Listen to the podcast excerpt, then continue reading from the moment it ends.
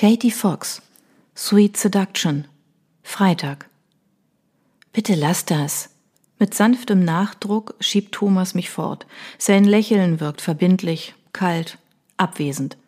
Ein wenig wie das Lächeln eines Bankers, der mir aufgrund meiner Schufa-Einträge keinen Kredit gewähren kann. Ich richte mich auf, betrachte meinen Mann traurig und nicke. Im Schein der flackernden Kerze auf dem Wohnzimmertisch wirkt sein Gesicht geheimnisvoll, ja markant. Aber da ist noch etwas, das mir heute zum ersten Mal auffällt. Die dunklen Ringe unter seinen Augen. Alt ist er geworden. Kein Wunder, schließlich liegt eine lange Geschäftsreise nach Asien hinter ihm. Mein Mann ist Geschäftsführer in einer Werkzeugfabrik im Bergischen Land, nicht weit von Köln entfernt. Dabei ist er Oberhaupt und Vorbild zugleich für seine 300 Mitarbeiter am Stammsitz. Ja, er verdient gutes Geld, doch es ist hart verdientes Geld, daran zweifle ich nicht. Trotzdem, ein bitterer Schmerz durchzuckt mich, als mir bewusst wird, dass wir nicht mehr frisch verliebt sind.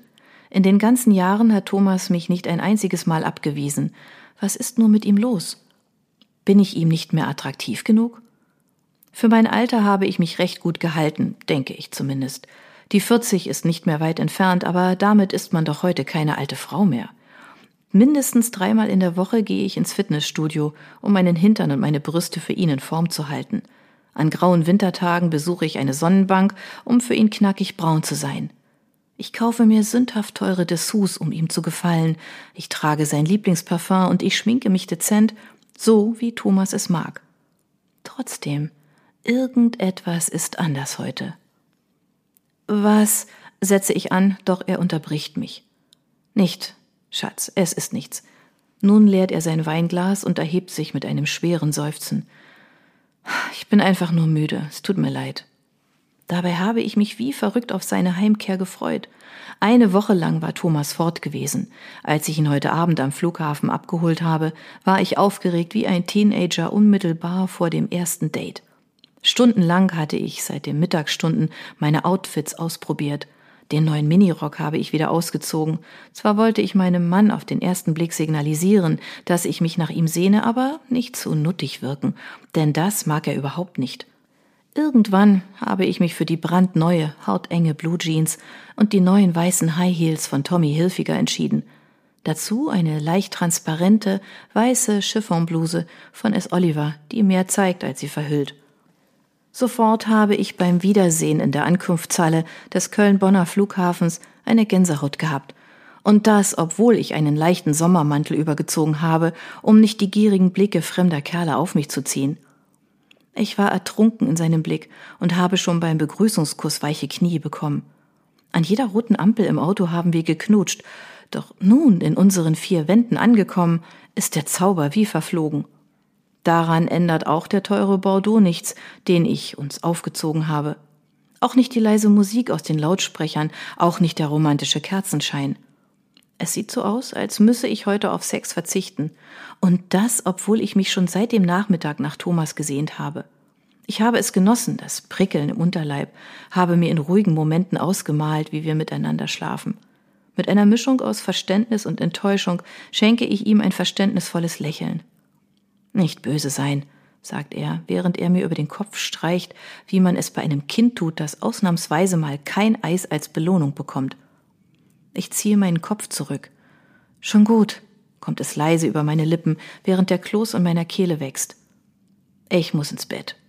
Er haucht mir einen Kuss auf die blonden Haare, fährt mir ein letztes Mal über die Schultern, dann verschwindet er zur Treppe. Nachdenklich drehe ich das langstielige Weinglas in den Händen, höre, dass er im Bad verschwindet, beim Surren seiner elektrischen Zahnbürste leere ich mein Glas in einem Zug, als er wenig später gurgelt, stehe ich auf und gehe in die Küche. Auf dem Weg dorthin stolpere ich fast über den Hartschalenkoffer im dunklen Flur. Ich zögere, ob ich ihn auspacken soll, um schon eine Maschine Wäsche aufzusetzen. Ich entscheide mich dagegen. Beinahe trotzig trete ich mit der Spitze der Hilfigers gegen das Plastik des Koffers und betrete die kleine, fast quadratische Küche.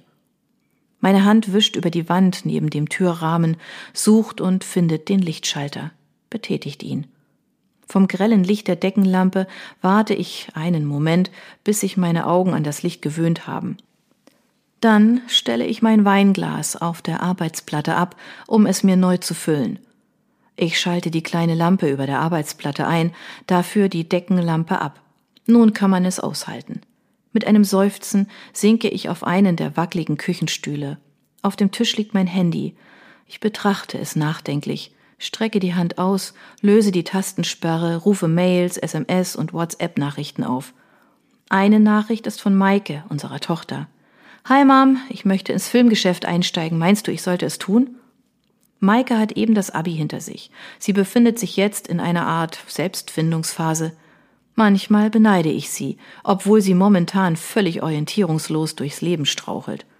Ja, sie wird studieren, so viel steht fest.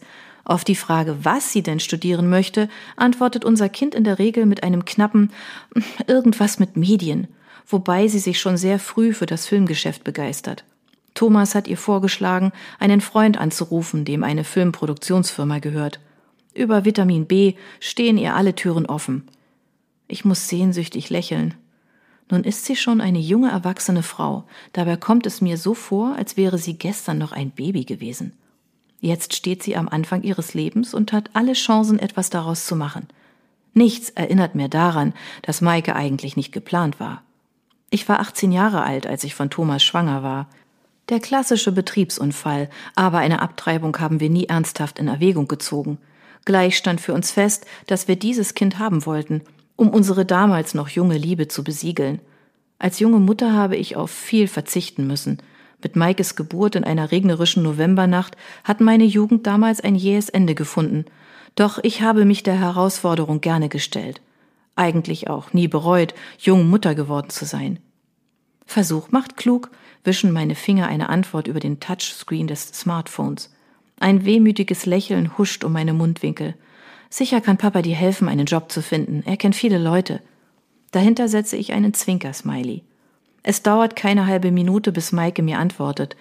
Nee, lass mal, das will ich alleine schaffen. Hab da jemanden kennengelernt, der im Filmgeschäft einen Fuß in der Tür hat. Gut, sie möchte es ohne unsere Hilfe packen.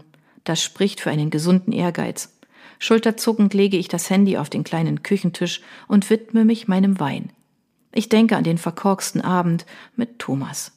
Es tut verdammt weh, wenn man sich so freut und dann zurückgewiesen wird. Ich trinke schneller, als mir lieb ist. Wieder greife ich zum Handy. Soll ich Susanne, meine beste Freundin, anrufen?